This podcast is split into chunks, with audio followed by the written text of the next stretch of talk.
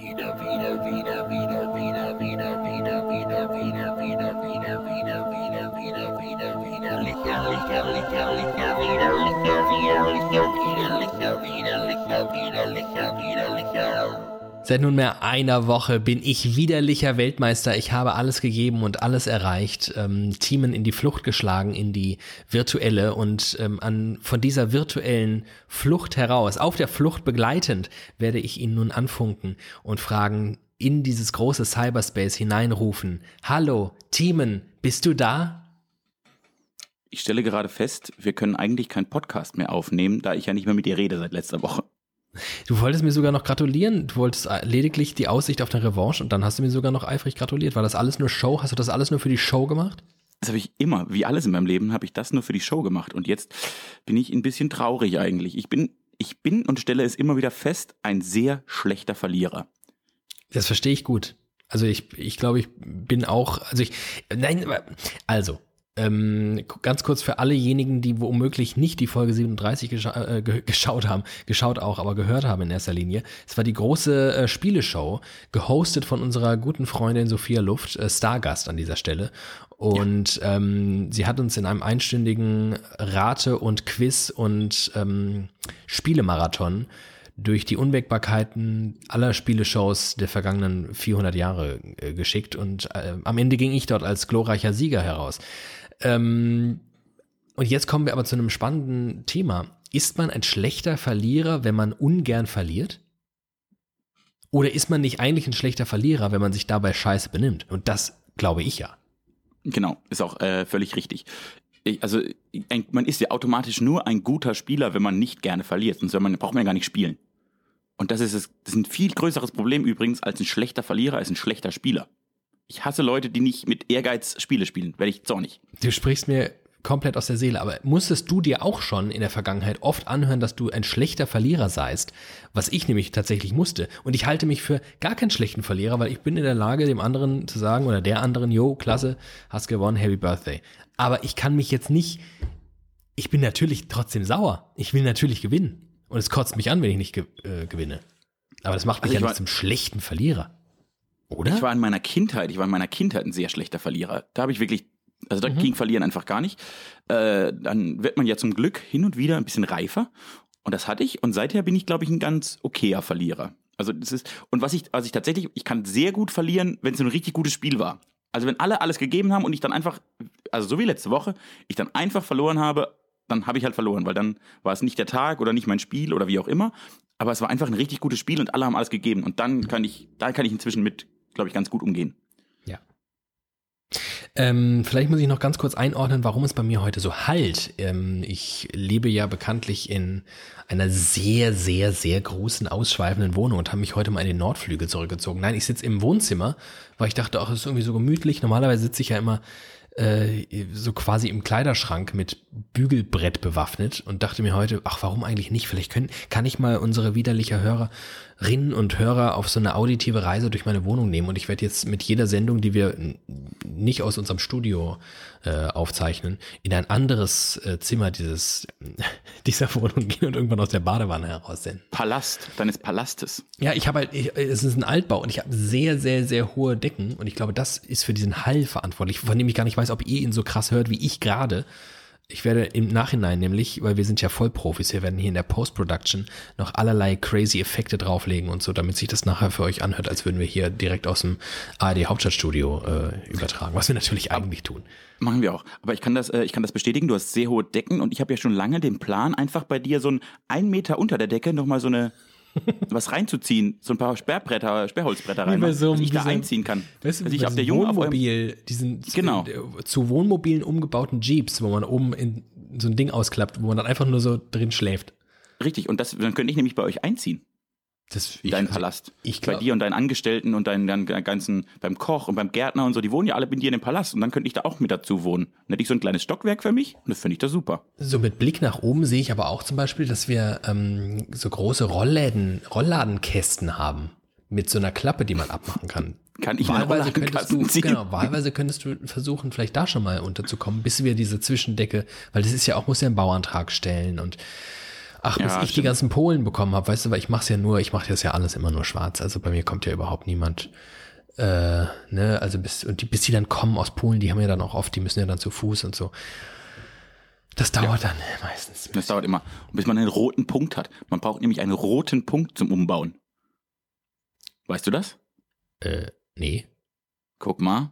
Also ich weiß gar nicht, braucht man das überall in Deutschland? Da wo ich herkomme, braucht man, wenn man baut, einen roten Punkt. Und man darf erst bauen, wenn man Auf der Nase oder hat. was? Und dann kommt jemand vom Amt und Genau, guckt, da kommt jemand vom Amt und gibt dir einen Punkt auf die Nase und dann darfst du bauen. Das ist, warum die bauen. Inder immer diese roten Punkte zwischen den Augen haben. Genau, weil die so viel bauen, weil die so viele Kinder haben, müssen die ständig bauen. Die kriegen an der Geburt schon gleich so einen roten Punkt drauf, dann wissen die, alles klar, Inder kann bauen. Echt, Äh, dieser nein, das ist- Podcast, was ich hier immer lerne. Das ist Nee, nämlich, äh, kannst, äh, hat's beim wirklich Amt muss man- auf sich mit diesem roten Ja. Punkt? genau, beim Amt, bei, also bei uns, ich kenne das nur von den Leuten hier, die gebaut haben, äh, da muss man beantragen praktisch hier Bauantrag und dann sagen die, jo, ist okay, ihr dürft bauen und als Bestätigung dieses Baus bekommt man einen Zettel, da ist so ein roter Punkt drauf und den macht man dann bei sich ins Haus oder in die Wohnung, dass alle, die vorbeilaufen, schon erkennen, dieser Bau ist koscher. Wie crazy ist das denn? Ja, das ist der rote Punkt. Habe ich gelernt als Kind mal. Vielleicht gibt's den noch gar nicht mehr. Ich habe nämlich schon lange nicht mehr gebaut. Ähm, in der Tat, also wenn man Baustellen äh, und roter Punkt googelt, dann kommt als erster Punkt äh, Baufreigabeschein, roter Punkt Serviceportal Baden-Württemberg. Es könnte Ah, also ist bestimmt- tatsächlich sein, dass das so Oh, eine das dubiose. Ähm, Ah. Oh, in NRW ist er grün. Ah, guck mal. Ähm, Widerlicher, der Baupodcast. Ja. Haut, Also Haut es, wir gibt, es gibt anscheinend nicht überall oder zumindest, ja, das Bauschild, auch Bautafel oder Baureklame genannt, ist ein privates auf Initiative des Bauherrn, aha, das der Information der Passanten und der Werbung ähm, der an der Baumaßnahmen beteiligten Gewerke dient. Also es scheint überhaupt keine Vorschrift zu sein. Man kann das machen, aber kann es auch lassen, offenbar. Interessant. Du, also das ist ja hochgradig spannend. Ja, geht so. Äh, ja, wie geht's dir Äh, denn so? Gut, ich würde jetzt gerne mein Kaltgetränk öffnen. Ach so, ja, dann lass uns das tun. Ich bin ja gerade, äh, teile ich kurz mit dir und mit allen Menschen, die uns da hören mögen, äh, gerade aus dem Bett aufgestanden, weil ich hatte dich ja noch angefunkt heute mit unserem kleinen, wir haben ja so ein, wir haben ja so ein, wie heißt das hier, so ein, Po- diese Podcast. Teile, die man an den Gürteln hat, die piepen. Hier so ein, Ah, der, der Pager. der Pager, genau, da habe ich dich ja heute Morgen angepiept, weil ich gern äh, die Aufzeichnung um eine Stunde verschieben wollte, weil ich wusste, das wird knapp mit äh, Schlummern. Ich mache ja, ich habe ja wieder Frühsendungen und so, und dann muss ich danach immer eine Runde mich aufs Ohr hauen. Am besten zwei habe ich herausgefunden. Wenn ich zwei Stunden schlafe, bin ich topfit. Das hätte jetzt nicht mehr hingehauen mit unserem eigentlichen Termin. Dachte ich, komm, wir verschieben es eine Stunde nach hinten. Konntest du aber nicht. Und so bin ich direkt aus dem Bett vors Mikro gefallen. Und wenn ich jetzt in diesem Zustand ähm, mein Bier trinken. Ich werde es einfach exen, glaube ich. Trinkst du das Bier? Trinkst du richtiges Bier? Ich trinke richtiges Bier jetzt. Also, ah ja, gut, du hast auch schon gearbeitet. Für andere Menschen ist gerade mitten am Tag. Ja, es ist 14.28 Uhr an einem Mittwoch. Ich, einem mache- Mittwoch, ich habe alles richtig gemacht in meinem Leben. Ich mache jetzt mal mein Feierabendbier auf, nachdem ich schon geschlafen habe. Äh, ja, ich kann nämlich, ich kann nämlich, ich finde, ich kann heute kein richtig, ich muss noch so viel tun heute nach dem Podcast, weshalb ich kein richtiges Bier trinken werde jetzt. Was hast du, ein schönes Radler oder was? Ich trinke ein Kinderbier. Ein Malzi. Nee, ein Sch- Schöfferhofer Grape. Ach so, ja gut, das, das ist für mich wie Radler. Ich muss nochmal hier das goldene ähm, Alu abmachen. Oh, du kannst dementsprechend schon erraten, ich was ich sehe, wohl für ein wie- Bier trinke. Wie ich sehe, läuft es diese Woche auch ab. Soll ich trinken? Trinken? Soll ich das trinken? Äh, du trinkst ein Rothaus, ein ekelhaftes. Ja, richtig. Schöne Grüße an unsere gute gemeinsame Freundin Anna, die das irgendwie bei mir, die hat hier flaschenweise Rothaus angeschleppt und weiß ich auch nicht. äh, Seitdem habe ich ganz viel Rothaus. Aber ich glaube, das ist die letzte Flasche. Dann äh, auf die letzte Flasche Rothaus, auf ein Schöfferhofer und auf eine neue Woche des besten Podcastes der Welt, Widerlicher mit David Alf und Thiemen Glatt, den sonoresten Stimmen, die das Internet zu bieten hat. Das war ein Reim. Ich bin nämlich im Reimfieber. Ich bin ganz gespannt, was du mir gleich alles erzählen wirst. Prost. Mm. Oh, ist das lecker. Das ist wirklich, also das ist wirklich ein erfrischendes Getränk. Absolut, ich bin auch großer Fan. Ich bin wirklich großer Fan von diesem Schöfferhofer Grapefruit. Ich habe letztens ein Schöfferhofer, also Werbung, Werbung, Werbung. Schöfferhofer, Ähm, oh, war das, was war das? Das war irgendwas ähm, Zitrusartiges. Limette oder so? Oh, das war richtig geil. Das hat mir irgendjemand, da war ich mal wieder in Mainz, unsere alten gemeinsamen Wirkungsstätte Mainz. Lass uns doch heute mal über Mainz reden, Das können wir sehr gut, gut machen. Ähm, weil mich Mainz in den letzten solche- Tagen sehr oft beschäftigt hat. Da waren so Schöfferhofer Promoter-Frauen, weißt du, so äh, kurz mit, mit wenig Klamotten an, aber einem Klar. großen Rucksack mit, ähm, mit diesen ganzen Bieren. Und ich glaube, Schäferhofer hat anscheinend neue, neue Geschmäcker rausgebracht. Hatten die alle einen Und- französischen Akzent? Schäferhofer, die so schön geprickelt. Ja, hat die, hat die auch gesagt. Ich glaube, ich dachte Ah, die- aber, das wäre die. Ich dachte, die aus der Werbung, Ah. die, die würde das jetzt, die würde jetzt, weil Die macht Werbung gibt's jetzt, ja nicht äh, mehr und die macht jetzt Live-Promotion. auf der Straße, genau. Ja, Was gäbe es cool. denn Also für geile Geschmacksrichtungen von Bier, die man noch ausprobieren müsste? mit Mischung, also so Mischung Salami. Zeug. Schäferhofer Salami. Bah. Schäfer. Warum so eine schöne französische? Weißt du, die, weißt du, diese coolen, harten, äh, schmalen, die so weiß ummantelt sind. Wo man immer so leicht. Schäferhofer Salami. Schäferhofer Salami? Die so schön hat geprickelt in meine Bauchnabel. Bah. Was ja widerlich. Äh, oh. Womit wir bei der Sache von letzter Woche waren, als ich dich gefragt habe, was du eklig findest. Schäferhofer Salami findest du eklig. Ja, Find fände gar ich nicht schlimm. eklig. Mir wiederum sind Sachen eingefallen, die ich eklig finde, aber das mache ich vielleicht später nochmal. Äh, ich Schäferhofer-. Ich habe viele also ich- ich bin- Gut, Nachträge. ich bin, ich, bin ja, ich, bin ja ein großer, ich bin ja ein großer Fan von, äh, also es gibt ja, die Welt spaltet sich ja in verschiedene Lager. Zum Beispiel ist man nur entweder Eistee Zitrone oder Eistee Pfirsich. Ja, da kann ich, So. so. also da ist gibt's für mich überhaupt gar keine Frage. Die Genau, Frage es stellt nur- sich nicht. Es kann nämlich nur Zitrone sein. Ja, selbstverständlich. Gott, ich weiß überhaupt nicht, welche Existenzberechtigung Eistee, Eis- Eistee Pfirsich, wa- warum es das überhaupt auf dem Markt gibt, das kann ja niemand mögen. Ist ja ganz einfach. Nee, ist unfassbar, ne? Also ich glaube, wer Eistee Pfirsich lieber trinkt als Zitrone, der hat wirklich die Kontrolle über sein Leben verloren. Also da muss ja jeder Geschmacksnerv abgestorben sein. Das ist Also- ja grau, also grauenhaft. Ja, absolut. Einfach nur grauenhaft. So, und dann gibt's und dann gibt's noch eine andere Sache und die Welt spaltet sich in Liebhaber und Hasser von der Coke Vanille. Vanille Coke, Vanille Coke. Ich weiß gar nicht, wie das Ja. richtig heißt. Vanilla Vanille Coke nennt es auf jeden Fall. Vanilla Vanilla Coke. ja. So und, und, und ich glaube entweder man liebt dieses Getränk und rastet aus, wenn man es mal ab und zu trinkt, oder man hasst es abgrundtief.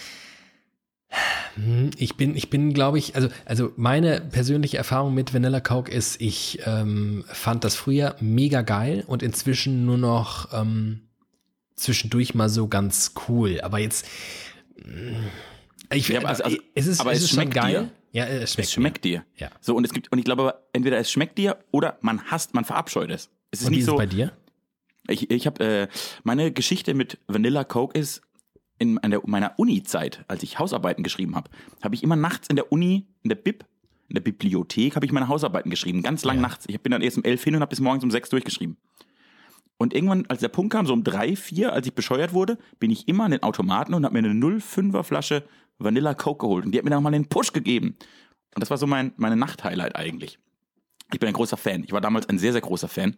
Ja. Und deshalb komme ich zu dem Entschluss, vielleicht bräuchten wir Schöfach Vanille. Schäferhofer Vanille? Vanille. Oh, das Vanille? könnte wirklich was sein, ja. So ein Weizenbier mit, ja. Schöfach Bourbon. Oder wie meine Mutter gerne zu Bourbon Vanille sagt, Bourbon Vanille.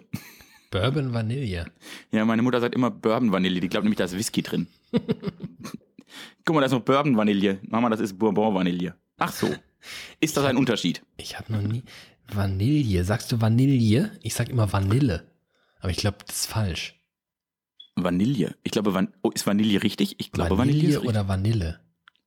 Wenn der zum Eis hier, ich hätte gern Schoko Vanille. Ich sag immer Vanille. Wo ich herkomme, sagt man Vanille.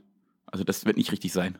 Könnt ihr uns das vielleicht mal erklären, wie es heißt? Ich bin mir wirklich gerade nicht sicher. Ich glaube, ich sag's, also gefühlt sage ich es falsch. Vanille. Aber find Vanille Van- hört sich so doof an. Ich finde, Vanille klingt super. Sagst du Orange oder Orange? Orange. Ja, ich sag nämlich auch, ich hätte gerne Orange. Ich finde, Orange klingt auch scheiße. Und die Farbe? Orange. Das ist ja auch orange. Vielleicht ist das aber auch so ein, der, der letzte verbliebene norddeutsche Einfluss, den ich so habe. Orange. Vielleicht haben wir jetzt endlich deinen einzigen Dialekt gefunden. Den einzigen Dialekt, den ich habe. Ich kann nicht Vanille und äh, Orange Ja, richtig nee, du scheiterst scheinbar an so, an so Farb, äh, Lebensmittel und Farb. Also wenn Lebensmittel auf Farben treffen, dann bist du Dann ist raus. alles vorbei. Ja. Deshalb sagst du ja auch Ocker und Ockerschote. ah. Mm, Ich möchte gerne noch kurz, äh, bevor wir das nämlich vergessen, ich möchte noch ein kurzes PS und womöglich auch noch ein PPS ähm, an vergangene Sendungen hängen an dieser Stelle. Los. Ähm, und zwar ein, oh Gott, das liegt schon, das liegt schon unglaublich, ich, wahrscheinlich einen Monat zurück oder so. Wir haben über Ähm, was war denn das nochmal? Was, worüber haben wir denn eigentlich gesprochen? Ach so, über das Wort auserkoren.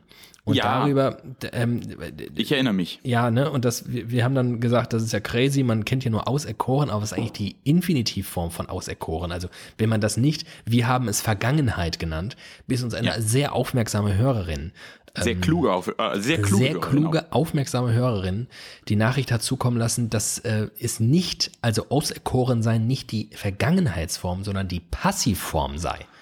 Und sie hat vollkommen recht. Natürlich hat sie vollkommen recht und natürlich ertappt sie uns dabei, weil Grammatik für mich in jedweder Sprache, die ich gelernt habe, mir schon immer komplett am Arsch vorbeigegangen ist. Ich das nie gelernt habe, weil ich das immer total oll fand. Ich fand immer, das reicht doch, wenn man das halbwegs geradeaus sprechen kann und wenn alle Leute verstehen. Ich muss doch keine Zeitform auswendig lernen. Aber ähm, siehst du mal, jetzt hätte es mir geholfen und ich hätte mein Gesicht gewahrt. Jetzt weiß jeder, ich bin ein Idiot. Ja, aber wenn man ehrlich ist, wussten alle Hörer, die uns schon länger kennen, Ja, wissen das auch schon lange. Aufmerksame Hörer hätten das wissen können, das stimmt. Und an, also jetzt, du hast recht, es ist die Passivform, aber an dem Faszinosum, dass keiner den Aktiv-Infinitiv von auserkoren kennt, hat sich ja nichts geändert. Nee, das stimmt. Das Faszinosum bleibt. Ähm, jetzt mein PPS ähm, zum Thema eklig sein. Also wir haben gerade gelernt von dir, du äh, findest meine wunderbare Kreation Schäferhofer Salami eklig. Uah. Was äh, ich festgestellt habe, ne, ich habe ja, ich habe ja so ganz cool behauptet, ich würde kaum was eklig finden, eigentlich gar nichts eklig finden. Stellt Stimmt sich raus, nicht. natürlich stimmt das nicht. Ich finde nämlich ähm, ein paar Sachen ziemlich eklig und lustigerweise kommen sie aus einem ganz speziellen, oh Gott, wie nenne ich das denn? Also ich sage mal im weitesten Sinne aus dem Bereich der Haptik. Und zwar finde ich ganz viele Dinge, deren, deren Haptik, ja, der, wie sie sich anfühlen, richtig, richtig eklig. Und ich krieg Gänsehaut beim Gedanken daran. Beispiel A. Mehl. Ich finde Mehl so unfassbar ekelerregend, wenn ich Mehl an den Händen habe von einem Brötchen was? Mehl ist super. Ich liebe Mehl. dann kotze ich im Strahl. Es passiert wirklich, dass ich nach dem Brötchen aufschneiden ins Bad gehe und mir die Hände wasche. So schlimm finde ich das Gefühl von Mehl an den Echt? Händen. ich glaube, ich bin jahrelang nur ins Kinderturnen gegangen, weil man dann seine Hände in Kreide, Kreide reiben darf. Und das ist ja das Beste, was es gibt. Oh, einfach Fühlt sich exakt gleich an. schlimm. Einfach Super ist das. schlimm. Ähm, zweites großes Problem ähm, hatte ich letztens. Ich war auf einer so einer Kulinarik-Messe. Das war halt ein bisschen dubios. Gab's Essen und Trinken. Es war eigentlich gar nicht dubios. War eigentlich total geil, was total viel geiles Essen und Trinken gab. War komisch, dass es irgendwie eine Messe war. Man hätte auch andere Leute würden das. Also normale Menschen nennen sowas im Jahr 2019 irgendwie Street Food Market. Da war es eine Messe, äh, meinetwegen. Aber es war ähm, ähnlich gutes Essen und da gab es Holzbesteck. Und ich finde das Gefühl von Holz im Mund unfassbar. Wer kam denn auf diese Idee? Vorher Ah, würde ich also- lieber zehn, weiß ich nicht, Sojabohnenplantagen bauen und wieder abfällen und allen Orang- Orang-Utans da drin lebend den Lebensraum wegnehmen und irgendwelche Plastikgeschirre herstellen, bevor ich mir Holzgabeln im Mund stecke. Wie ekelhaft, da wird mein ganzer Mund trocken. Äh, das, das ist völlig richtig. Holzgabeln sind die Hölle. Ich bin aber ein großer Freund des Zahnstochers. Hm. Mag ich. Den habe ich auch gerne, den habe ich gerne so im Mund, wie so ein, wie so ein Der Accessoire. Zahnstocher ist zum Glück so ein bisschen besser beschichtet, habe ich den Eindruck. Der ist so ein bisschen, der ist ähm, glatter. Oder zum Beispiel bin ich auch jemand, der, wenn er ein Eis gegessen hat, relativ lange den Stiel noch im Mund behält. Ja, das ist zum Beispiel mega schlimm, finde ich. Der Stiel von einem Eis ist nämlich genau das Problem. Der ist wie das, was du früher beim Arzt immer bekommen hast, wo der dir Ja, den irgendwie in den Rachen rein. Bäh, Hab immer, da. da habe ich immer einen Würgereiz bekommen. So tief hat meine Kinderärztin mir den immer reingerammt. Okay. Äh, ja, da, aber das ist, das ist tatsächlich eklig. Der Holzgeschmack ist ein bisschen eklig. So, finde ich noch irgendwas? Mehl, äh, Mehl ist wirklich schlimm. Mehl ist super. Da Eigentlich generell Dreck an den. Fingern. Meine Eltern erzählen gerne die Geschichte, dass sie mich dann irgendwann mal, als ich so in einem Alter war, wo man sein Kind zum ersten Mal in den Sandkasten stecken kann und denkt, ach, jetzt, jetzt wird er endlich mal, haha, jetzt flippt er da richtig aus und freut sich mit seinen Schäufelchen und sowas.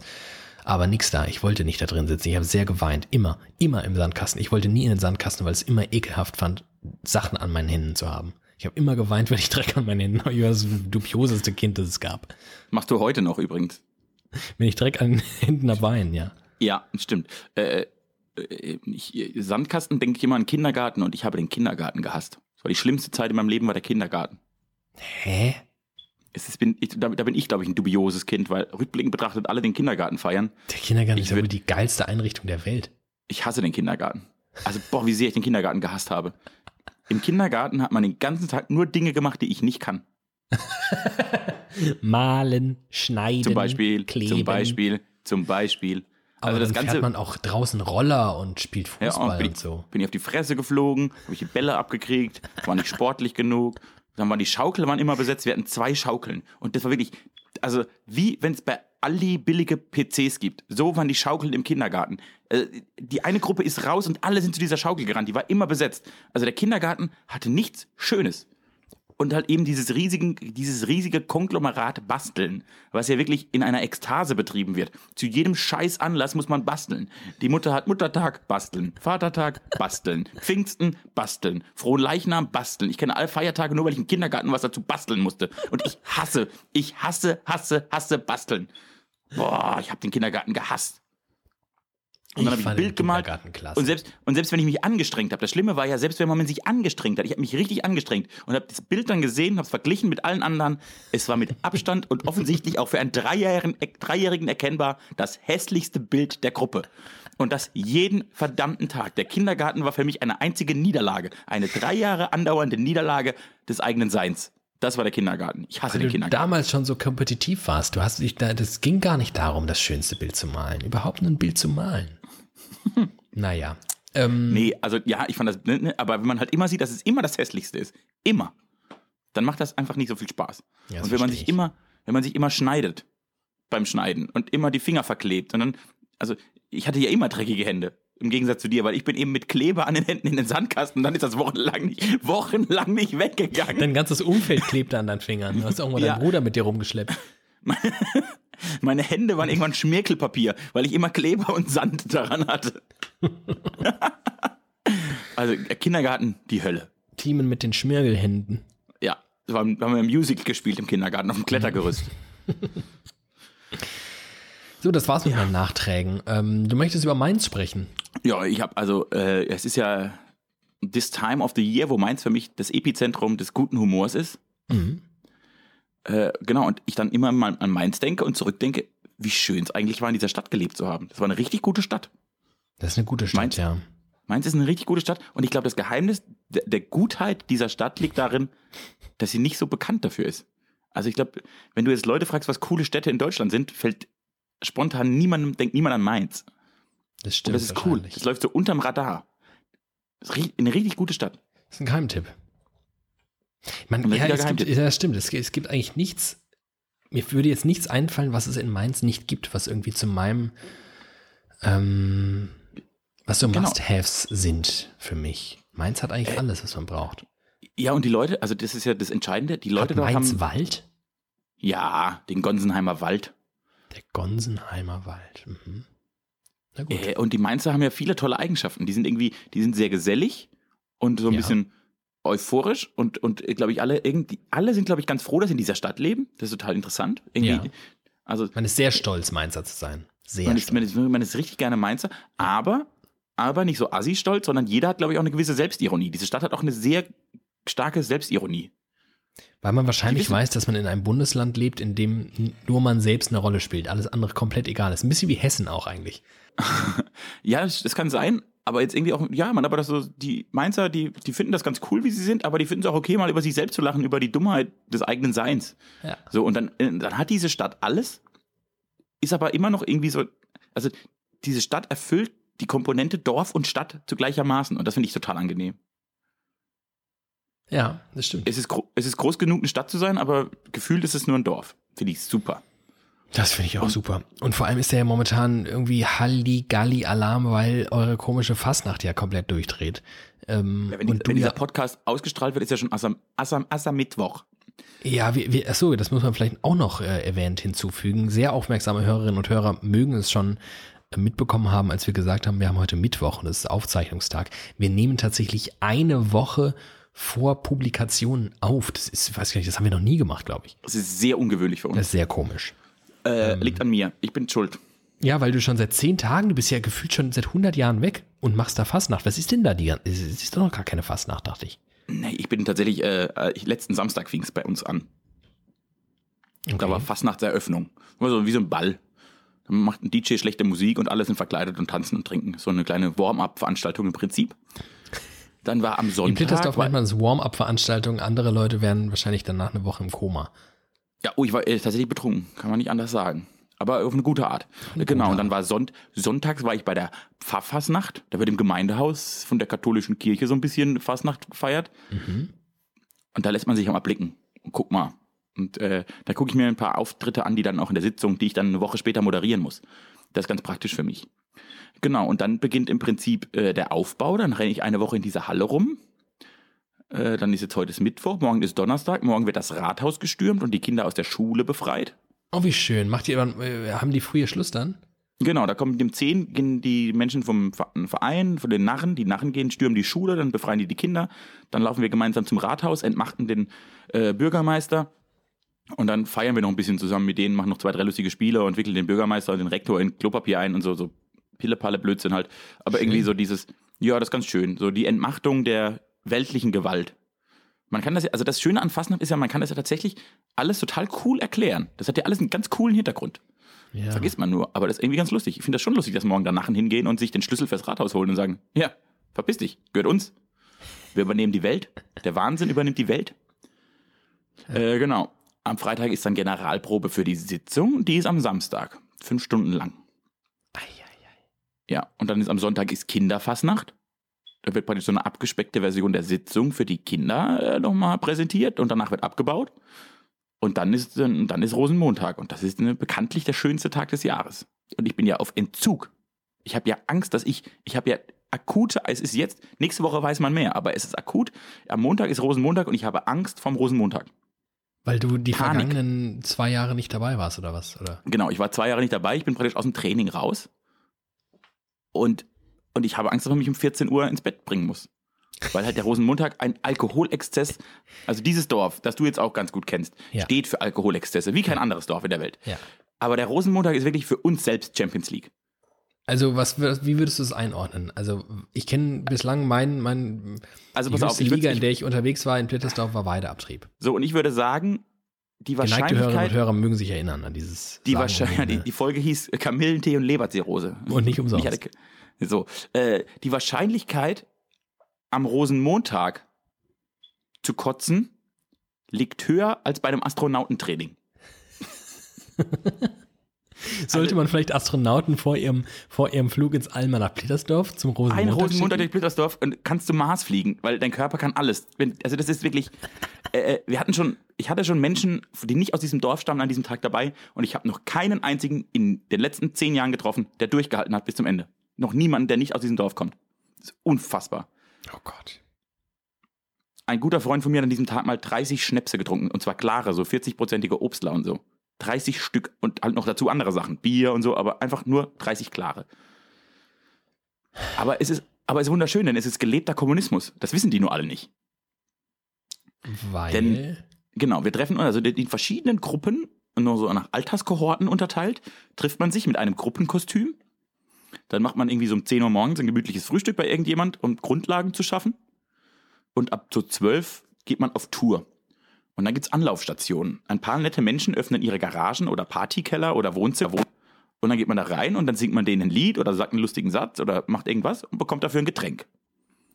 Und so wandert man durch das Ganze. Da steht ja Leistung gegen Gegenleistung und das ist ja nicht so wahnsinnig kommunistisch, wenn ich Ja, das aber- mal aber doch. anmerken darf. aber nicht für äh, nicht aus monetärer Sicht. Das Geld spielt keine Rolle. Geld spielt keine Rolle. Sondern es geht einfach nur darum, wir gucken, aber dass wir alle einen schönen Tag haben. Sind ja Wir irgendwelche gucken, Art von aber wir Werte. gucken, aber es geht darum, der Grundgedanke ist, wir gucken, dass wir alle einen schönen Tag haben. Dafür geben die, die geben wollen, was sie geben können.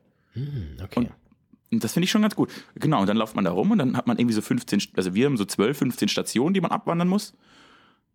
Und du trinkst halt ungefähr überall ein, zwei, drei Schnäpse und ein Bier und so. Und es geht bis 6 Uhr morgens. oh Gott. Also man ist so 20 Stunden auf dem Bein. Oh Gott. Ja. Und das ist unfassbar. Und dann gibt es halt Leute, da, da also trifft man die anderen Gruppen, die unterwegs sind, trifft man dann eben an den einzelnen Stationen und singt man mit denen zusammen und dann ist das richtig gesellig und gemütlich und man, also da liegen sich Leute in den Armen, die sich das ganze Jahr über nicht angucken und das ist richtig, richtig gut. Und das macht man dann von, von Montag auf Dienstag. Das heißt, ist es bei euch ein Feiertag oder müsst ihr euch alle frei nehmen? Alle nehmen sich frei. Also wir müssen uns nicht frei nehmen. Es nehmen sich alle frei. das ist Kalender. Genau, und da ich das die letzten zwei Jahre verpasst habe und das für mich wirklich der schönste Tag des Jahres ist, bin ich ein bisschen wie ein kleines Kind. Ich halte es kaum noch aus. Schön, das ist ein gutes Gefühl, glaube ich. Ja. Eine Sache Und- so, äh, vor allem so am ganzen Tag so entgegenzufiebern. Das ist richtig schön. gut.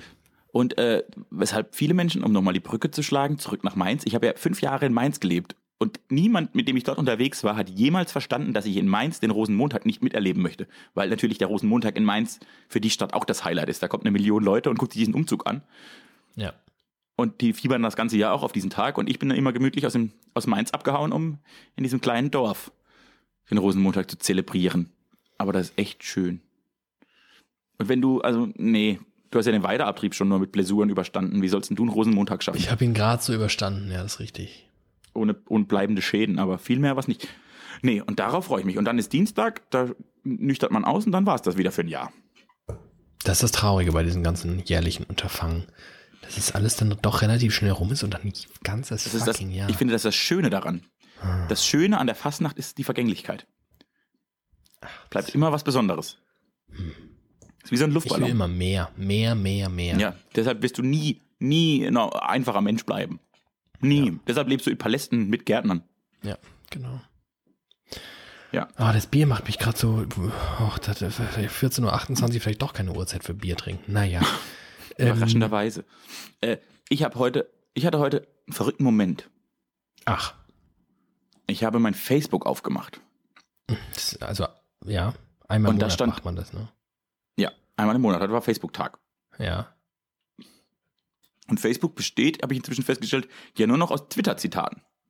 Aber mir nur noch aus Videos. Ich kriege einfach nur Videos angezeigt. Bei mir nur noch, also irgendwelche äh, Seiten, die aus Twitter die lustigsten Zitate klauen, aufbereiten und sie bei Facebook posten und Ja. damit Reichweiten erzielen, die jenseits von Gut und Böse sind. Ja. Also so, und dann war ein Twitter-Zitat und das hat mich tatsächlich äh, zum Nachdenken angeregt. Und das habe ich wirklich selten, wenn ich auf Facebook bin. Und zwar stand da, ganz Deutschland streitet sich über die Unisex-Toilette, Ja. Außer im ICE. Ja. Und dann dachte ich, stimmt. Habe ich noch nie drüber nachgedacht. Ja, Also- äh, dieses Ding flog auch schon etliche Male äh, heute an mir vorbei, auch bei ähm, Facebook vor allem, aber auch irgendwie bei Twitter, genau. Ähm, ich finde die, die, also dann, dann schreiben alle so, hm, stimmt und ja, das stimmt mich nachdenklich, hm, sollten wir mal drüber nachdenken. Und ich finde gar nicht, weil sie missverstehen ja den Komplex, über den sie dort sprechen. Sie tun ja so, als seien ICE-Toiletten ganz normale öffentliche Toiletten. Das Gegenteil ist der Fall. ICE-Toiletten sind lediglich ein kleines Kabuff mit einem ganz kleinen Waschbecken und einem kleinen Klo da drin. Einem sehr kleinen Klo. Wie bei mir zu Hause.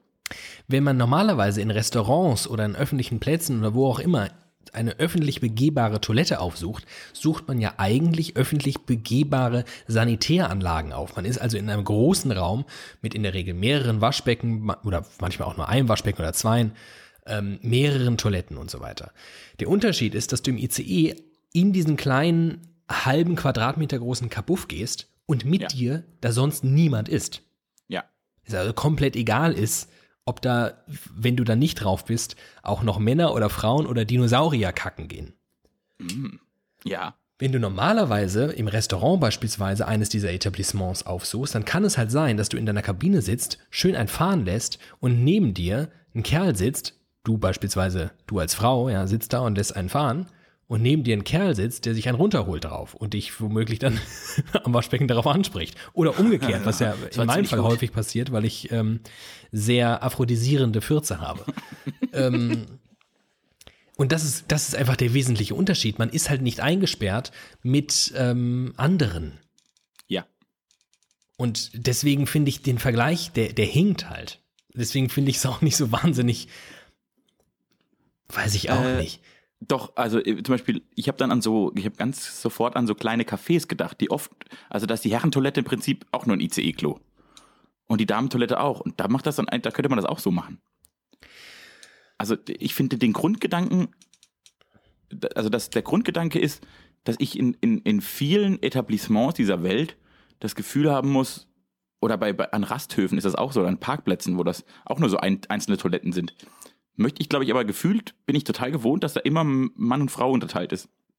Das stimmt. Also ich glaube, genau, in, in so Fällen, wo die Toilette halt wirklich nur so ein abschließbarer Kabuff ist, genau. da ist es eigentlich egal. Außer du guckst wie ich vor etlichen Jahren eine Dokumentation über ähm, das Frankfurter Nachtleben, wo eine Putzfrau eines Nachtclubs eindringlich beschrieben hat, wie sich die Toiletten bei Frauen und Männern unterscheiden und erklärt hat, dass die Toiletten der Frauen mit Abstand viel ekelhafter viel, sind. Viel schlimmer sind. Das weiß und, jeder Mensch, der jemals eine das, Veranstaltung gemacht hat. Richtig. Und das habe ich auch schon des Öfteren, auch aus dem privaten Umfeld, ähm, die paar wenigen Frauen, die es jemals in mein privates Umfeld geschafft haben, haben mir das eindringlich ebenfalls versichert. Es ist wohl wahr. Frauen sind nämlich richtige kleine Schweinchen auf dem Klo. Und zwar alle ja. und zwar immer. Und ähm, deswegen bin ich vielleicht sogar ganz froh, dass es keine Unisex-Toiletten gibt. weil Frauen so eklig sind. weil die alle so ekelhaft sind. Also ich alles bin ja voll scheißen, weil die immer alles voll scheiß. Warum macht ihr das eigentlich? Also ich bin ja für die Unisex-Toilette, aber erst, wenn die Frau domestiziert ist. so Volkshochschul, Abendschulkurse. Richtig scheiße. Richtig für scheißen. Frauen. Eins, zwei und drei.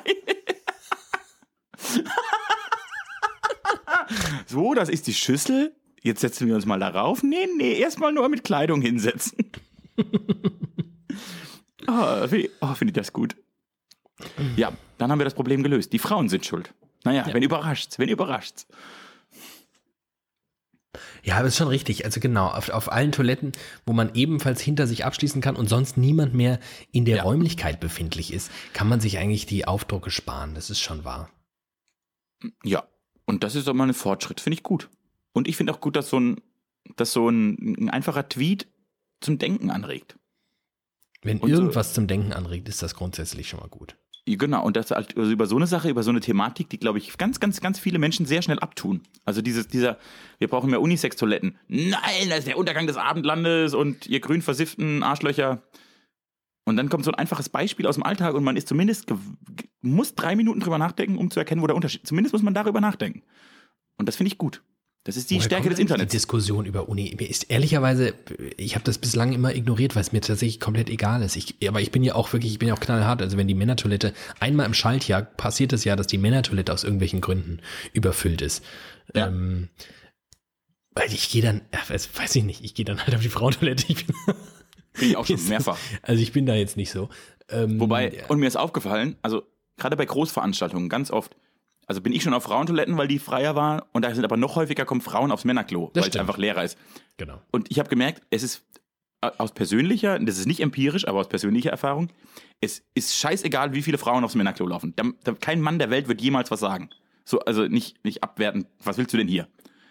Ich bin bestimmt schon fünfmal von Frauen blöd angemacht worden, weil ich aufs Frauenklo bin. Da siehst du mal. So, so. ist das nämlich hier in Deutschland.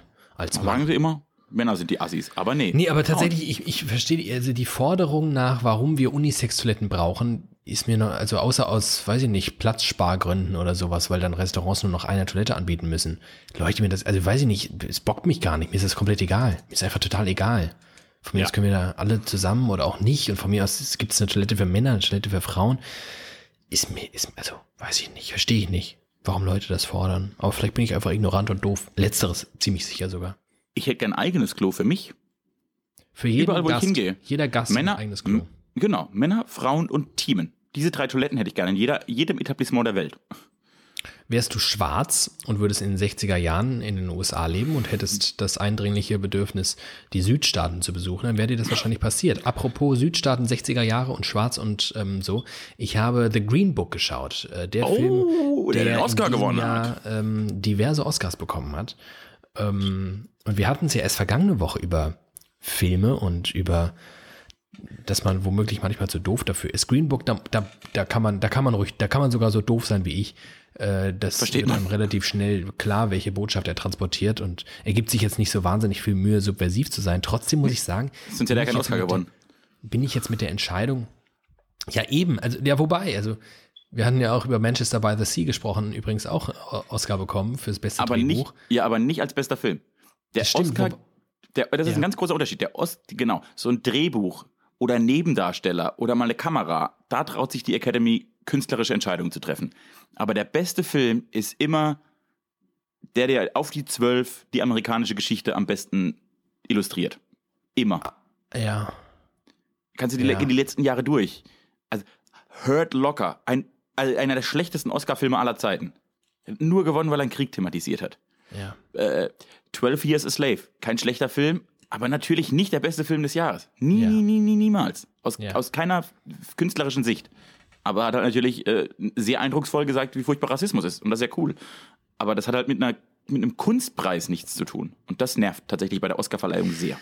Das ist eine gute Einordnung, weil den Eindruck habe ich nämlich auch. Ähm, also zumindest, zumindest ist das die Erklärung für meine Beobachtung, weil ich das tatsächlich ebenso empfinde. Also gerade bei Green Book, also das ist ein guter Film, ne? Da gehst du echt raus und du denkst auch nochmal, das ist so ein Film, da denkst du auch nochmal drüber nach und so. Ja. Aber du hast ihn dann auch schnell, also das ist dann auch schnell okay. Der, der halt jetzt nicht so wahnsinnig lange nach und der hat jetzt nicht diese Momente, die dich so, die so den Atem stocken lassen oder so, sondern ist einfach so ein ganz nett anzuschauender Film und der, ja, behandelt halt eine Thematik, die tatsächlich einfach ganz, ganz schlimm und, und, und äh, traurig ist, aber ähm, das schon auch sehr auf die Zwölf. Was ich nur spannend finde, ähm, und das habe ich auch gelesen, viele Leute haben schon erwartet, dass er den äh, äh, Oscar bekommen wird, nachdem er den Oscar fürs beste Drehbuch bekommen hat, weil das äh, ja einigermaßen miteinander verlinkt zu sein scheint. Also Ja. es ist ja schwer zu verargumentieren, warum ein Film mit dem besten Drehbuch nicht auch der beste Film sein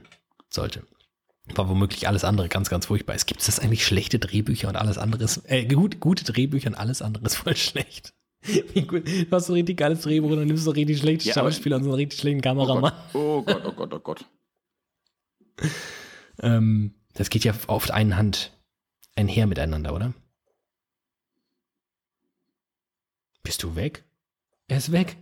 Hallo. Jetzt müssen wir uns wieder anrufen. Teamen Maria Glatt? Du warst weg? Ja, du warst weg. Du warst weg. Das war nicht schön. Nee, das war ein trauriger Moment. Du warst bei Ich habe die Frage Drehbüchern. gestellt. Stell sie nochmal, das schneiden wir.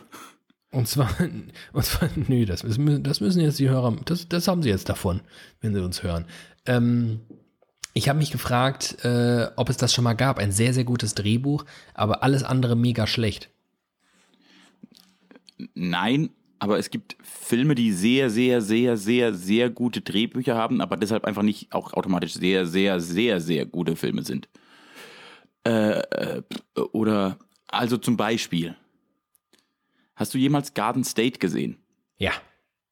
Das ist ein Film mit einem unfassbar guten Drehbuch. Das ist das Erstlingswerk von Zach Braff, bekannt als JD aus der Serie Scrubs. Ja. Und er hat mal ein Film, der hat ein Drehbuch geschrieben und dann Regie geführt und das Drehbuch ist herausragend. Weil die Figuren geil sind, weil die Entwicklung geil ist, weil die Dialoge super sind. Mhm. Aber der Film ist sehr gut. Also der, also der, der, hat, der hat zu Recht keinen Oscar gewonnen. Der Film ist sehr gut, er hat zu Recht keinen Oscar gewonnen. Äh, Der ist sehr gut, aber noch nicht so gut, dass er einen Oscar gewinnt. Ne? Ah, also der ist einfach. Verstehe. Aber das Drehbuch hätte vielleicht dafür nominiert werden können, weil das einfach so, da gehört noch andere Kategorien dazu. Oder beziehungsweise, es gibt ja allein, alleine schon, es gibt ja zwei verschiedene Drehbuchkategorien. Es kann ja aber dann nur Okay. einer davon der beste Film im besten Fall werden. Was sind das für zwei Kategorien? Adaptiertes und Originaldrehbuch. Originaldrehbuch praktisch für den Film geschrieben und adaptiert ist, es gibt irgendeine Vorlage, die Ah. verändert wird. Ja. Ist auch, zu Recht wird das unterschieden. Weil das Ja. zwei verschiedene Arbeiten sind. Genau. Und dann kann aber trotzdem nur einer den, den, den Oscar für das beste Drehbuch gewinnen. Dann gibt es aber natürlich auch irgendwelche Filme, die durch ihre Machart begeistern. Und das kann ja dann nochmal, also der, ich sag mal, ein, ein bisschen ein schlechteres Drehbuch, aber so über Beispiel, das beste Kinojahr der Geschichte 1994. Hat den Oscar Forrest gewonnen. Gump. Forrest Gump hat gewonnen. Was gab's noch? Äh, aber das, den Preis für das beste Originaldrehbuch völlig zu Recht gewonnen, Pulp Fiction. Ui. Ja. Also, weil das ist natürlich, also der, das, äh, da hat der Herr Tarantino ja mal praktisch das Drehbuchschreiben auf den Kopf gestellt. Der, der einfach, da stirbt der Held, der, am Anfang des Films stirbt der Held äh, und lebt dann wieder.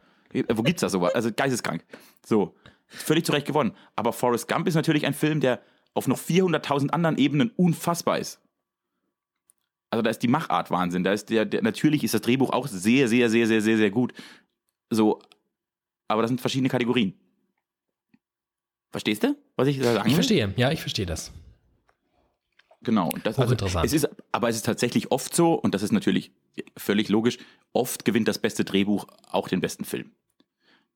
Was mich im Jahr 2012 dazu gebracht hat, fast die Academy anzuzünden. Denn? Das beste Drehbuch hat völlig zu Recht, völlig zu Recht Boyhood gewonnen. Ja. Einer der besten Filme, die ich kenne. Ja. Und er hat aber nicht den Preis für den besten Film bekommen. Sondern Birdman. Birdman. Der seit 100 Jahren auf meiner Watchlist steht, aber ich habe den irgendwie nie, weiß ich auch nicht, kriege ich, krieg ich mich du- einfach nicht. Hast du Boyhood gesehen? Ja. Dann guck Birdman und dann erklär mir, wieso der eine den Oscar gewinnt, der andere nicht. Also das hat mich wirklich, ich bin nicht, Ja, ich bin, also ich habe ja jetzt verstört. von einem, ich habe ja von einem sehr guten Freund von mir, äh, seines Zeichens Filmwissenschaftler, gelernt, dass äh, den Oscar für den besten Film immer derjenige Film bekommt, der die amerikanische Geschichte am besten nachzeichnet. Und ähm, wahrscheinlich, ich kann mir nur so erklären, dass Boyhood nicht in dem Sinne für die amerikanische Historie steht, wie womöglich Birdman. Birdman steht nicht für die Amerista- amerikanische Historie. Birdman hat den Oscar gewonnen, weil es so eine Selbstgewichse auf dieses Künstler- und Hollywood-Sein ist.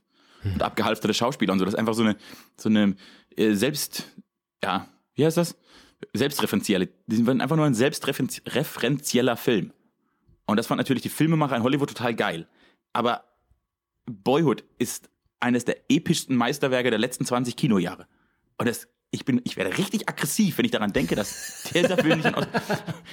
Also unfassbar. Es ist unfassbar. Da hat, Hast ein, diesen- da, hat, ja. da hat ein Regisseur zwölf Jahre lang einmal im Jahr eine Schauspielergruppe zusammengetrommelt, um ein Leben zu illustrieren. Anhand eines Lebens. Er hat einfach einen Film über das Leben gemacht. Ja. Das Größte, was es zu, zu illustrieren gibt, ist das Leben selbst. Und er hat den perfekten Film dazu gemacht. Und dann kriegt so ein dummer Schauspieler, der Flügel hat. Ich raste aus. Ähm, Kann- ich fand die kann- Reaktion, äh, ähm, die Reaktion äh, auf den äh, besten Film Oscar von Green Book auch relativ ähm, schön. Es gab gibt irgend so ein Meme, wo wo der Kameraschwenk durchs Publikum geht, als Green Book ähm, aufgerufen wird. Und ich sag mal so, nicht viele haben sich gefreut. Zumindest nicht in dem Ausmaß, wie sie sich teilweise über andere Filme freuen. Ja, ich, also äh, ich habe zu wenig der diesjährigen Filme gesehen, als dass ich jetzt wirklich ein, ein, was erlauben dürfte. Aber so wie die anderen Preise vergeben wurden, hätte eigentlich Roma gewinnen müssen, schätze ich. Steht Von- auch auf meiner Watchlist. Ja, auf meiner auch. Stattdessen habe ich, äh, ich bin momentan voll im Filmfieber, merke ich gerade. Ich habe vorgestern Moonlight gesehen, hat ja auch vor, ich glaube, zwei Jahren oder so, drei Jahren Ja. äh, krass abgeräumt. Ähm, haben die eigentlich den Äh. besten, besten Film damals bekommen? Ich weiß es gerade nicht. Nee, glaube ich nicht. Aber ganz geil. Spielt auch dieser, dieser crazy Mahershala Ali mit, der auch bei Green Book ähm, jetzt Ja. einen Oscar bekommen hat für die beste Nebenrolle, was ganz lustig ist, weil äh, Protagonisten dieses Films sind ja zwei Personen. Es geht um die ungleiche Freundschaft eines schwarzen Pianisten mit seinem weißen Chauffeur. Und ähm, jetzt Ja, und der er, weiße Chauffeur ist natürlich der Hauptdarsteller. Ja, d- genau, das frage ich mich nämlich, weil er hat einen Oscar für den besten Nebendarsteller bekommen, aber de facto handelt der ganze Film von den beiden und für mich ist der ein Hauptdarsteller. Ja, dann ist halt die Frage, ob man, also das, das weiß ich einfach nicht, wie da die Kategorie Einordnung Das würde ist. ich Ob gerne jetzt einfach wissen. nur, ob jetzt der Hauptdarsteller nur der sein darf, der auch am meisten Text oder Bildschirmzeit hat oder so. Das ist eine echt spannende Frage. Das weiß ich nicht. Also tatsächlich, wenn du den Film so dramaturgisch wird erstmal die Geschichte anhand von äh, vom Weißen erzählt. Ne? So geht's los mit ihm und seinem Leben bei ihm zu Hause und er bewirbt sich dann auf den Job bei seinem zukünftigen Arbeitgeber, der gespielt von Mahershala Ali. Ähm, von daher, ja, so könntest du es verargumentieren, aber spätestens ab Minute 14 oder was spielen die einfach zu zweit diesen Film. Hm, Äh, naja. Auch, auch eine lustige Erkenntnis ist, dass oft in den letzten Jahren die, die den Nebendarstellerpreis gewonnen haben, die Rollen waren, die viel länger im Gedächtnis blieben. Äh, zum Beispiel Heath Ledger als Joker. Ja gut, aber das ist ja eigentlich ein Argument dafür, dass sie dann den Oscar bekommen, weil sie offensichtlich vielleicht so geil gespielt haben. Ja, ja. Nur kann ich mich, also ich glaube weniger, also du kannst dich an die, die Hauptdarsteller der letzten Jahre, kann ich mich schlechter erinnern als die Nebendarsteller.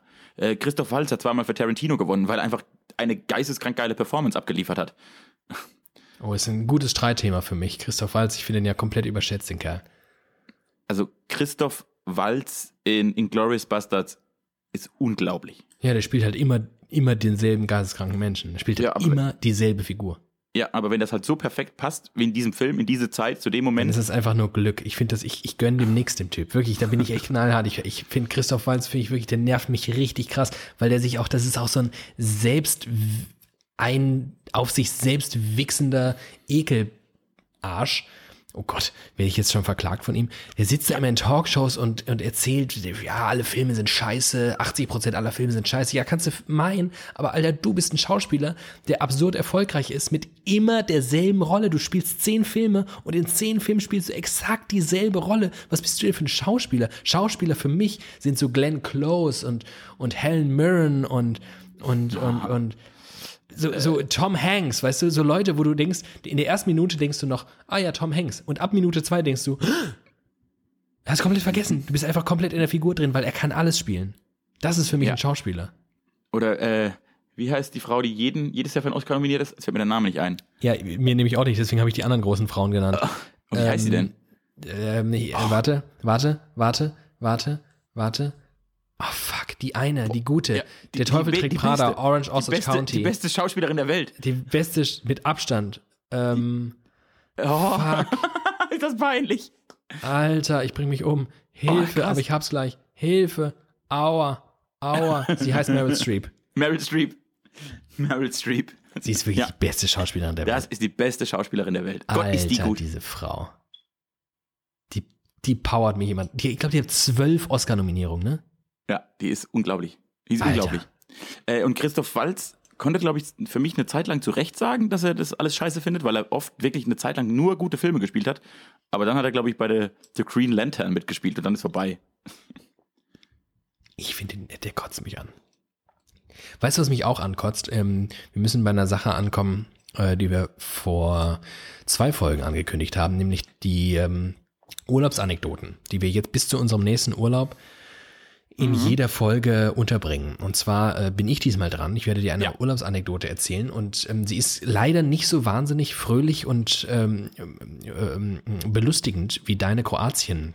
Anekdoten muss man ja sagen. Ich habe immer ja. noch Kurti im Ohr und ja. ich würde so gerne mal eine Busfahrt mit Kurti erleben. Kann ich jedem empfehlen. Folge, was war das? 36, 35, ach, was weiß ich. Ähm, ihr hört ja eh an den Dauerschleife. Ja. Ähm, Busfahrer Kurtin auf dem Weg nach Kroatien. Oh Gott, oh Gott, das muss die schönste Busfahrt aller Zeiten gewesen sein. ja, aber die anstrengendste. Ich wiederum erzähle dir von einem schlimmen Erlebnis, was mich, ähm, glaube ich, nachhaltig geprägt hat und zum Rassisten hat werden lassen. Denn Ungarn und ich, wir werden keine Freunde mehr. Nach Ungarn gehst du ungern. Meine ich nicht nur das Land, sondern auch alle Menschen. Also wirklich, es, dieses Land hat es mir wirklich sehr schwer gemacht, es zu mögen. Es war wirklich, es war wirklich, es war, also, nee. Also es begann damit, dass ich sehr, sehr krank war, als wir da hingefahren sind. Gut, kann man jetzt da sagen. Ungarn jetzt nichts dafür. kann man jetzt sagen, das hat vielleicht die ganze Stimmung grundsätzlich schon mal getrübt, aber ich sag mal so, ein schönes Land hätte mir die Zeit vielleicht trotzdem versüßt. hätte vielleicht, hätte vielleicht dazu geführt, dass es mir dann besser gehen würde. Aber also nein. schöne Länder heilen ja, das ist ja allgemein Mir ging sehr, sehr schlecht. Die ganze Zeit. Dann warst du aber nicht ins Bar. Damit, wir sind mit dem Auto nach Budapest gefahren. Und ähm, hatten ein, ein Parkhaus uns rausgesucht, wo wir über die Zeit hinweg unser, Park, äh, unser, unser Auto parken wollten und dummerweise hatte das aber zu nachts und wir kamen spät abends an und es hatte schon zu, also haben wir unser Auto äh, nahegelegen geparkt, um dann ganz früh morgens extra das Auto umzuparken in das Parkhaus hinein und ähm, wir haben dann geparkt und die, die ungarische Sprache, ich weiß nicht, ob du damit mal in Kontakt gekommen bist, du verstehst halt exakt kein Wort. Du kannst überhaupt nichts ableiten. Es ist eine komplett absurde Sprache. Und dementsprechend haben wir auch die Schilder nicht verstanden. Speziell dann nicht, wenn du stundenlang äh, nach Ungarn fährst und mitten in der Nacht irgendwo ankommst und denkst, okay, wir stehen extra morgen um halb sieben auf, damit wir das Auto umpacken. Scheißegal, wir stellen ihn hier einfach ab. Stellt sich raus, es war irgendein Anwohnerparken oder was weiß ich. Wir hatten jedenfalls einen Strafzettel. Alles klar, hast einen Strafzettel, kein Problem. Ich nehme jetzt vorweg, kurzer äh, Flash Forward, also quasi, das wäre so Oscar-mäßig jetzt so ein Drehbuch. Wir würden jetzt einfach in die Zukunft hineinspringen. Mehrere mhm. Wochen später hat der Vater äh, von einem Kumpel von mir, dessen Auto wir da gefahren sind, einen ähm, Brief bekommen von einem Inkasso-Unternehmen. Und wie sich herausstellt, ähm, äh, macht die Stadt Budapest es ganz schnell und flott und schlau mit allen ausländischen Kennzeichen, die irgendwie Strafzettel oder sowas bekommen. Die geben das sofort an Inkasso-Unternehmen weiter. Also die könnten einfach auch ganz easy mal einen Brief schreiben und sagen, hier 15 Euro, ne, überweis mal. Nee, machen die nicht. Direkt in Kasseunternehmen. Direkt 150 Euro Bearbeitungspauschale. Allein, allein dafür, dass das, das Inkasso-Unternehmen den Brief schreibt und nicht die Stadt Budapest. Geisteskrank. Und ähm, die haben dann noch mit irgendwelchen absurden Verzögerungsmahngebühren, die überhaupt nicht, die waren völlig an den Haaren herbeigezogen. Mit anderen Worten, es war einfach ein Verbrecherunternehmen. Wir haben am Ende, glaube ich, weiß ich nicht, 400 Euro gezahlt oder so für einen Strafzettel, also wir, weil wir irgendwie eine halbe Nacht im ähm, Anwohnerparken geparkt haben. So, damit ging der Urlaub los. Es ähm, ging dann weiter, dass wir dort Sehenswürdigkeiten besichtigt haben. Und dann fährt man irgendwie, da ist so eine, so eine Straßenbahn oder sowas. Ich glaube, die haben sogar, wie ist denn das? Budapest, glaube ich, die älteste U-Bahn nach London oder so. Ach, keine Ahnung. Und äh, Teile davon fahren oberirdisch oder ist eine Tram, wie auch immer. Jedenfalls steigen wir ein und äh, normalerweise zahlt man, oder war es ein Bus, keine Ahnung, man zahlt jedenfalls beim Fahrer. Und wir steigen da so ein, offensichtlich irgendwie ausländische Gruppe, Männer, wollen beim Busfahrer zahlen. Und er nur so, no, no, no, no, no, und schickt uns nach hinten. Und wir so, ach ja, okay, hm, keine Ahnung. Aber was machst du, wenn der Busfahrer, bei dem du eigentlich zahlen möchtest, dich nach hinten schickt und sagt, no, no, no, dann gehst du halt nach hinten. Gehen wir nach hinten und laufen Kontrolleuren direkt in den Arm, die uns nach unserem Ticket fragen. Schön. Auch dann hat jeder von uns nochmal, ich glaube, 100 Euro gezahlt. ähm, ich war wohlgemerkt immer noch krank. Und ähm, ja, ich hasse einfach Ungarn und ich hasse auch alle Ungarn. Ich hasse alles. Die hat eine schöne Markthalle. Das war schön. Ansonsten hasse ich Ungarn. Abgrundtief, ist Budapest nicht schön? Äh, spannender, spannender Punkt. Das wird ja oft äh, mega gehypt, Budapest. Und ähm, es hat tatsächlich so im klassischen Sinne schöne Ecken. Warst du mal in Wien? Nee. Mm, es, es, es, hat an vielen äh, Stellen sehr große Ähnlichkeit mit Wien, wie ich finde. Also ich stelle mir es ja vor wie Prag, ein bisschen. So ähnlich. Wahrscheinlich, da war ich wiederum noch nicht. Ja, das ähm, ist, aber das ist ja alles also, ähnlich. Prag, Wien, ist, das ist ja. Ist, es ist sehr äh, alt. Öster, Österreich, Ungarn aus dem 18. Jahrhundert. Ja, alles das Gleiche. Ja, ja, ja. Das war ja Ken, kennst du eine, kennst du eine, kennst du alle. Ähm, mein Problem mit Budapest ist, Budapest ist im Großen und Ganzen wahnsinnig heruntergekommen, was ich jetzt per se nicht so schlimm finde. Ja. Dann haben sie allerdings so ein paar Meilen, so ein paar besondere Spots und besondere Viertel so aufgehübscht und so hochglanzpoliert. Ähm, und es ist halt alles auch sehr barock, sehr katholisch. Also es ist halt viel mit Kirchen, es ist viel Gold, es ist viel Prunk und Protz. Ähm, und was ich einfach wahnsinnig schwierig finde in so einer Stadt, ist, wenn du, wenn du wirklich im letzten Moloch lebst oder auch dort, dort, dort durchläufst auf dem Weg, ich, ich weiß nicht, ich, ich erlaufe mir solche Städte in der Regel nicht. Ich laufe da einfach viel rum und, und will maximal viel sehen. Und du läufst wirklich durch wahnsinnig heruntergekommene, kaputte Gassen, wo auch wahnsinnig heruntergekommene, kaputte Leute in den Gassen liegen und einfach wahnsinnig arm dran sind. Und dann gehst du um eine Ecke und dann kommt dann so, ein, so, so eine Protzmeile mit, ja. mit Prada und, und mit irgendwelchen Kirchen, die von innen komplett in Gold gehüllt sind, ja. wo dann angeblich die Hand Jesu ausgestellt ist. Ja. Die Hand Jesu ist dann irgendwie in der Vitrine, für die du dann Geld bezahlen musst, damit da drin das Licht angeht. Also mit anderen Worten, ich fand's nicht so geil, ehrlicherweise. Ich finde Budapest gar nicht mal so geil. Was geil an Budapest ist, kurz mal mein Schalter für allen Ungarn-Hass abgestellt, ähm, das Nachtleben. Das mhm. ist geil. Die können richtig, also die, die haben crazy Clubs, wirklich crazy Clubs, wenig Geld, crazy crazy Läden in leerstehenden riesigen Häusern, in so Villen, in so Stadtvillen. Das ist, das ist ganz geil. Aber tagsüber Budapest kannst du mir echt, also, ne, bleh, bleh. Geh mir weg mit Budapest. Geh mir weg. Äh, ja, aber das ist ja eine Erkenntnis, die ich mit allen osteuropäischen Hauptstädten habe. So zum, zum einen Trinken gehen sind die alle preis-leistungstechnisch ganz geil. Ja. Das war ist in Prag nicht anders. Vielleicht werde ich als nächstes mal nach Bratislava. Bestimmt auch günstig.